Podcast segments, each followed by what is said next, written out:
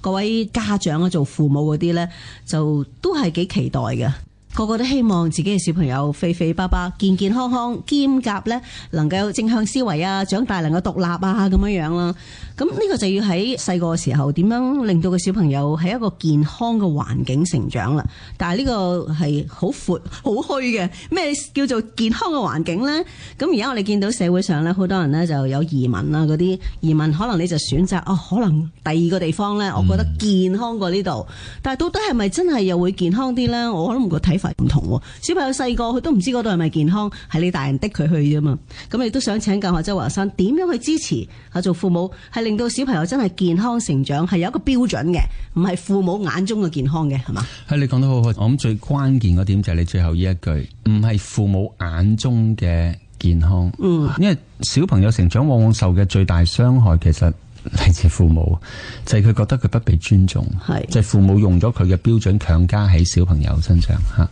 咁所以差唔多大部分嘅兒童心理學家都同意，沒有不會學的孩子，只有不會教的父母。嗯，而且第二，差唔多絕大部分孩子嘅問題呢，其實都係嚟自父母關係出問題。嗯，即係孩子往往係成個家庭系統出問題呢，就會其中一個孩子嗰只黑羊呢就會出事，係就孭晒家族嘅嗰啲問題。啊咁所以你講得好好啊，即係我哋要睇到孩子嘅問題唔係佢自己嘅，嗯往往係父母投射咗自己嘅期望喺孩子身上。係係譬如移民就係一個好例子。係咯，嗯可能係父母自己咩原因好想移民，或者好多恐懼，佢處理唔到，然後就話為你好。係啊。同時我想對你個喺一個西方嘅環境讀 書都自由啲噶嘛。啊，另一個又係好朋友嘅嚇，佢吸毒咧就係因為佢覺得被家人背叛，廿年前啦係，當時屋企覺得為佢好，覺得香港環境佢屋企人唔中意，就送咗佢加拿大。嗯，但係當時就同佢講呃佢嘅，就係去玩兩個禮拜。嗯，去到加拿大點知臨尾咧就話啊，我哋翻去先啦，阿三姨婆會照顧你嘅喺度，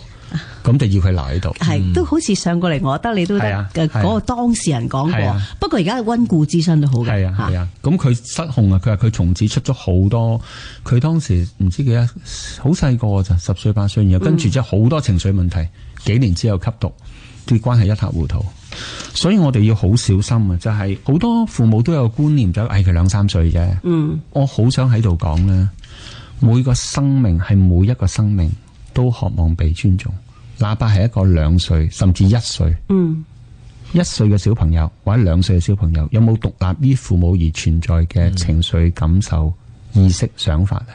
係絕對有嘅。但係大人就可能通常都係咪就咁講？誒、哎佢細個咩都唔識，大個啲先啦咁啊。所以小心啊！即係好多時我哋嗰種愛係可以帶俾小朋友好大壓力，甚至傷害。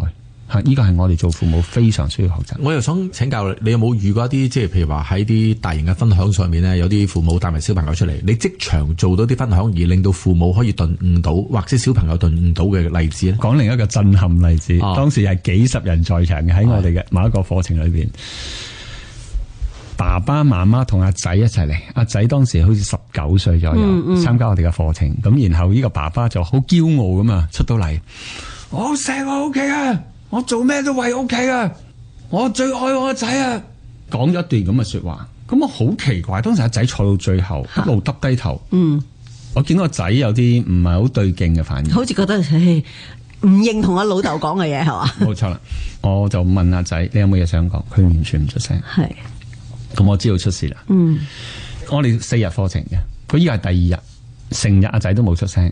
咁我叫嚟佢出，佢都擰頭。咁、我知道事態非常嚴重，其實個老豆完全 unaware，即係不自覺。去到第四日，咁好多其他個案啊，感動啦。第四日阿仔舉手，嚇即係當時去到最後啦，佢出嚟，佢主動出嚟講，嗰刻就好震撼。嗯，講咩咧？佢係爸爸，我從來唔覺得你愛我。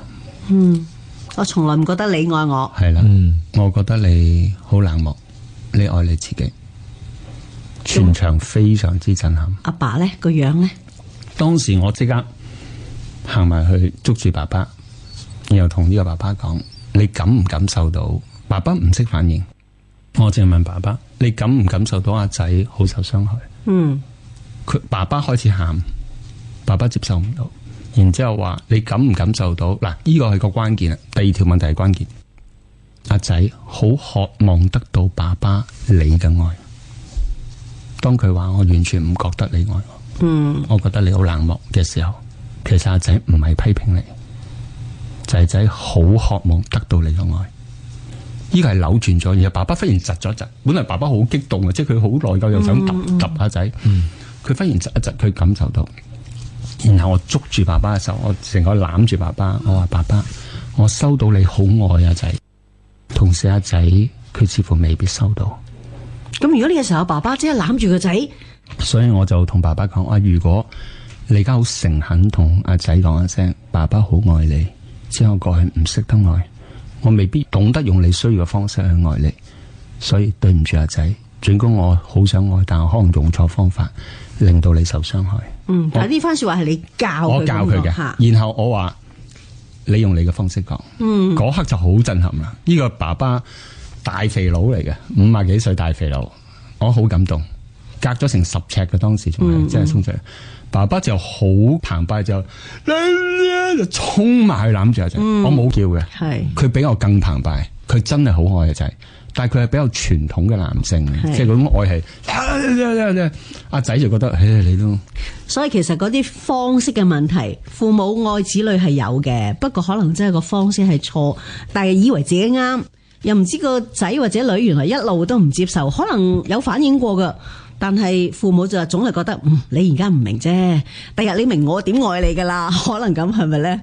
所謂聽眾，如果你係父母或者你係領袖啦嚇，你試下，無論你同阿仔女講任何説話，最後緊記講四個中文字，係，四個中文字就得噶啦。譬如嗯，邊四個？阿仔你要點啊，或者阿女點點點啊，你知唔知啊？講完晒之後，緊記嗰四個中文字就係、你覺得點啊？哦，係一個問號。問號必須要係問號，同埋必須要停喺度，唔好再加任何嘢啊！千祈唔好話你實乜乜乜啦，我知道你就係咁咁啦，咁就、嗯係總之問佢，讓小朋友收到被尊重。嗯，嗱，呢個非常重即要係。拋翻個問題，你覺得點啊？阿仔啊女就去諗啦。嗯，然後最重要就係問完之後真係要聽喎，嗯唔好打斷佢喎。係如果佢講唔到就話慢嗯慢嚟，慢慢講，個親子關係就會改善。